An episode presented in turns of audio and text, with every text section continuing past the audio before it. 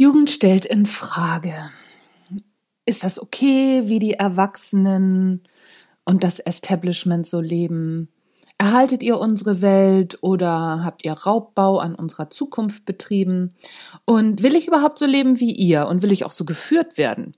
Fragen, die angeblich die Generation Y kennzeichnen. Aber hat sich die Jugend in den 70ern, 80ern und 90ern nicht genau dieselben Fragen gestellt? Sind mehr Verantwortung, eine kritische Haltung, Sinn und Freude am eigenen Tun tatsächlich Privilegien der Generation Y? Wenn ja, dann bin ich und sehr viele mit mir in der falschen Generation geboren. Aber keine Angst, es liegt nicht an uns, es liegt an der Generation Y. Denn sie ist vor allem eins, ein Mythos.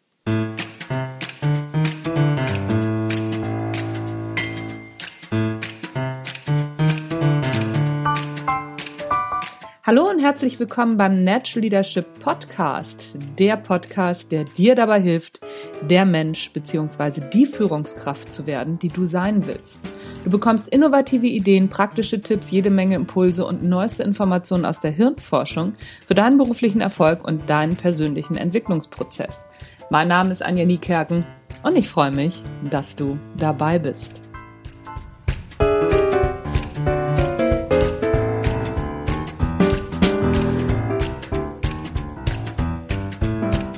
Trainer-Bullshit-Mythen, die Generation Y oder warum die Jugend immer die Jugend ist. Es erstaunt mich immer wieder, ähm, wie sehr Menschen Klischees lieben. Und das nicht nur auf dem Niveau von Blondinenwitzen, sondern auch auf ziemlich hohem Niveau. Lehrer. Sofort haben wir ein typisches Lehrerklischee im Kopf. Sozialpädagogen. Die Jugend heutzutage über die sich übrigens auch schon Sokrates und äh, Goethe beschwert haben. Etwa im ähnlichen Wortlaut, in dem heute von der ach so anspruchsvollen oder auch nicht mehr leistungsorientierten Generation Y die Rede ist. Das ist einfach, aber sinnvoll ist es nicht. Es hat für Unternehmen sogar handfeste Nachteile. Schauen wir uns als erstes mal an, woher der menschliche Hang zum Schubladendenken überhaupt kommt. Denn auch die Zuteilung bestimmter Attribute zu entsprechenden Generationen ist vor allen Dingen eins, Schubladendenken. Okay, auf hohem Niveau, aber es bleibt, was es ist. Unser Gehirn liebt diese Einstellung. Deutsche sind pünktlich, Franzosen sind gute Liebhaber, Spanier sind wahnsinnig temperamentvoll, Dabei hat jeder von uns ein paar unglaublich unpünktliche Freunde. Und wir sind doch alle die pünktlichen Deutschen, oder nicht? Und wenn wir ehrlich sind, dann halten sich die Überpünktlichen, die, die mal pünktlich sind und mal nicht, und die Unpünktlichen eigentlich die Waage. Und es kommt noch dicker. Wir selbst sind mal pünktlich und mal unpünktlich. Dabei haben wir uns doch irgendeiner Kategorie schon zugeordnet, oder nicht? Ja, was denn nun? Solche Überlegungen hasst unser Gehirn, denn sie kosten vor allem eins, Energie. Und bewusste Denkprozesse benötigen sehr viel Energie. Unser Gehirn ist eh schon der Energieräuber Nummer eins oder Nummer zwei in unserem Körper. Aktuell ähm, schreiben ein paar Studien Platz eins übrigens der Leber zu. Dazu fallen mir natürlich auch gleich ein Pla dazu fallen mir natürlich auch gleich ein paar Klischees ein, die ich aus der Schublade ziehen könnte. Aber das ist jetzt nicht das Thema. Zurück zur Energie. Jahrtausende lang war Energie vor allem eins. Kostbar. Kein Kühlschrank, der Tag und Nacht wohltemperierte frische Lebensmittel ausgespuckt hat. Und keine 24 Stunden Tante Emma Läden unserer Zeit, die Tankstellen, waren nicht verfügbar. Gab's nicht. Im Gegenteil. Wenn Energie verfügbar war, dann in Form von erjagten, gesammelten oder geerntetem. Dann wurde es ziemlich schnell verspeist oder in so ganz kleinen Portionen super gut eingeteilt und gehütet, so dass Hunger und Energiemangel eben ständige Begleiter waren. Auch wenn das Hirn immer noch die meiste Energie abbekommen hat, so musste es sich doch zusammenreißen und konnte eben nicht immer auf intellektuellem hohen Niveau laufen, weil die Energie einfach nicht da war um nicht jede Information neu analysieren und bewerten zu müssen, haben sich Hirn und Evolution die Clusterung ausgedacht, das Schubladendenken. Mehr oder weniger verwandte Informationen werden in Cluster zusammengefasst und als Clusterinformationen auch abgerufen. Energietechnisch war das ein Riesenvorteil und auch evolutionstechnisch gar nicht so unpraktisch. So müssen wir uns nämlich nicht erstmal in ein Lagerfeuer reinsetzen, wenn wir uns schon mal an der Kerze verbrannt haben. Wir wissen sofort, oh, das wird nicht gut gehen.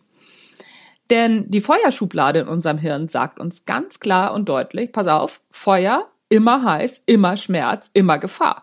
Super Mechanismus.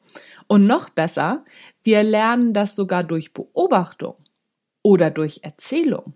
Wir müssen diese Erfahrung noch nicht mal selber machen. Toll. Aber eben nicht immer. Und so ist es mit allen Klischees, Schubladen und Vorurteilen. Immer, wirklich immer, wenn Menschengruppen bestimmte Eigenschaften oder Verhaltensweisen zugeordnet werden, können wir davon ausgehen, dass das so nicht stimmt. Blondinen sind nämlich nicht dumm. Kleine Menschen sind auch nicht immer lustig. Und Norddeutsche sind auch nicht immer spröde. Und die Generation Y ist nicht anders als andere Generationen. Wer einmal Generation Y Mythos googelt, wird herausfinden, dass es innerhalb einer Generation größere Unterschiede gibt als zwischen den Generationen. Und genau an dieser Stelle wird es gefährlich für Unternehmen.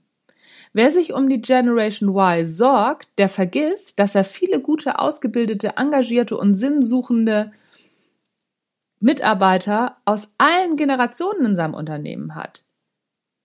Wie mögen die sich wohl fühlen, wenn sich um diese neue Mythos-Generation Gedanken gemacht wird, aber um sie nicht? Ich gehöre zum Beispiel nicht zur Generation Y finde mich aber immer in den Beschreibungen wieder. Und ich treffe in meinen Seminaren sehr viele ältere Menschen, die zu der Generation vor mir gehören, auf die die Beschreibung auch nicht passt. Und jüngere natürlich auch. Alle sind durch die Bank weg irritiert, wenn ihre Unternehmen sich besonders um die Generation Y kümmern. Hört auf damit. Gute, motivierte, sinnsuchende, selbstständig denkende und handelnde Menschen findet man in allen Generationen. Und sie sind in allen Generationen anspruchsvoll, was Führung anbelangt. Wer meint, dass er spezielle Programme für spezielle Generationen entwickeln muss, der hat den Kern der menschlichen Sehnsüchte und des menschlichen Strebens nicht verstanden. Lasst euch von Trainern und Coaches nichts einreden. Selbstständiges Denken ist nix für Anfänger, zugegeben. Denn unser Hirn ist daran leider überhaupt nicht interessiert. Aber es ist doch ein schönes Ziel. Ich arbeite immer wieder daran. Stell in Frage, werf über den Haufen und starte neu. Und es freut mich wahnsinnig, wenn ich dabei in guter Gesellschaft bin.